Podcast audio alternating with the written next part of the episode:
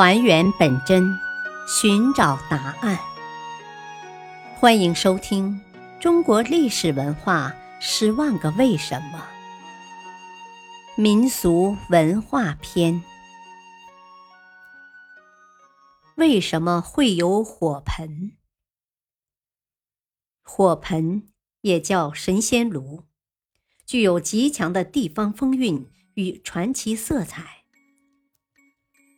史料记载，火盆起源于黑龙江，据说是在三国时期开始使用的，传到今天已经有近两千年的历史了。从前，北方居民室内取暖多靠火炕，但屋内的热度往往不易升高，有时虽然把炕烧得滚热，也抵不住外边的风雪严寒。于是人们就发明了火盆。火盆最早是用泥制成的，泥火盆的最大特点是传热慢，但保温性能非常好。近代才有了铁、铜制成的火盆。火盆的形状以圆形为主，大小不一，其直径大多都是五六十厘米，有的还在盆边刻上吉祥花图。烤火是大人小孩的一种乐趣。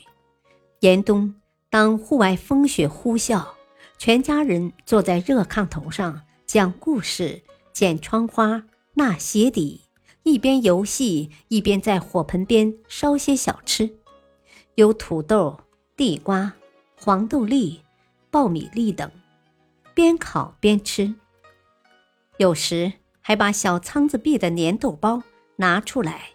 埋在小灰里烤，一股股的香味儿在屋子里飘荡。大人小孩争抢着吃烤的黄澄澄的豆包，真是又甜又香。关东的火盆儿现在几乎绝迹了，只是在偏僻的村落偶尔发现。但火盆儿表现出关东人独有的地域特点、习俗民情。和那一幅幅以火盆为背景的关东风情画，还是别有一番滋味，令人回味无穷的。感谢收听，下期播讲什么是麒麟文化。敬请收听，再会。